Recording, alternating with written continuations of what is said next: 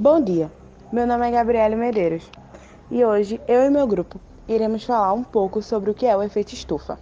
Mas primeiro eu queria apresentar o meu grupo para vocês. Meu grupo ele é composto por mim, Gabriela Medeiros, e por Mirela Beatriz e por Márcio Carneiro. Agora iremos falar um pouco sobre o que é o efeito estufa. O efeito estufa ele é um fenômeno atmosférico natural responsável pela manutenção da vida na Terra. Sem a presença desse fenômeno, a temperatura na Terra seria muito baixa, em torno dos 18 graus negativos, o que impossibilitaria o desenvolvimento dos seres vivos. Existem na atmosfera diversos gases de efeito estufa, capazes de absorver a radiação solar irradiada pela superfície terrestre, impedindo assim que todo o calor retorne ao espaço. Parte da energia emitida pelo Sol, a Terra, é refletida para o espaço, e a outra parte é absorvida pela superfície terrestre e também pelos oceanos. Uma parcela do calor irradiado de volta ao espaço, ele é retido pelos gases de efeito estufa presentes na atmosfera. Dessa forma, o equilíbrio energético ele é mantido, fazendo com que não haja grandes amplitudes térmicas e que as temperaturas na Terra fiquem estáveis. Contudo, a grande concentração desses gases na atmosfera dificulta muito mais a dispersão desse calor para o espaço, aumentando as temperaturas do planeta. O efeito estufa tem se agravado em virtude da emissão cada vez maior dos gases do efeito estufa à atmosfera. Essa, essa emissão ela é provocada por atividades antrópicas, como a queima de combustíveis fósseis, os gases emitidos por escapamento dos carros, o tratamento irregular dos dejetos, o uso errado dos fertilizantes, as atividades agropecuárias e diversos outros processos industriais. Os gases do efeito estufa são quatro. O principal é o dióxido de carbono, o gás metano, o óxido nitroso e os, e os gases fluorados. Além desses gases, há também o vapor de água, um dos principais responsáveis pelo efeito estufa.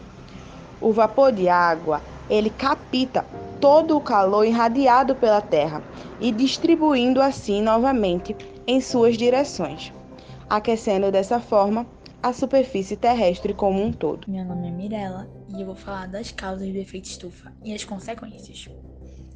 Nos últimos anos, houve um considerável aumento da concentração de gases de efeito estufa na atmosfera. As atividades humanas ligadas à indústria, as atividades agrícolas, o desmatamento e o aumento do uso dos transportes são os principais responsáveis pela emissão desses gases. É válido ressaltar que o efeito estufa é um fenômeno natural essencial para a manutenção da vida na Terra, já que mantém as temperaturas médias, evitando grandes amplitudes térmicas e o esfriamento extremo do planeta. Contudo, a intensificação de atividades industriais e agrícolas que demandam áreas para produção e, consequentemente, geram desmatamento e o uso dos transportes aumentaram a emissão de gases de efeito estufa à atmosfera. A queima de combustíveis fósseis é uma das atividades que mais produzem gases de efeito estufa.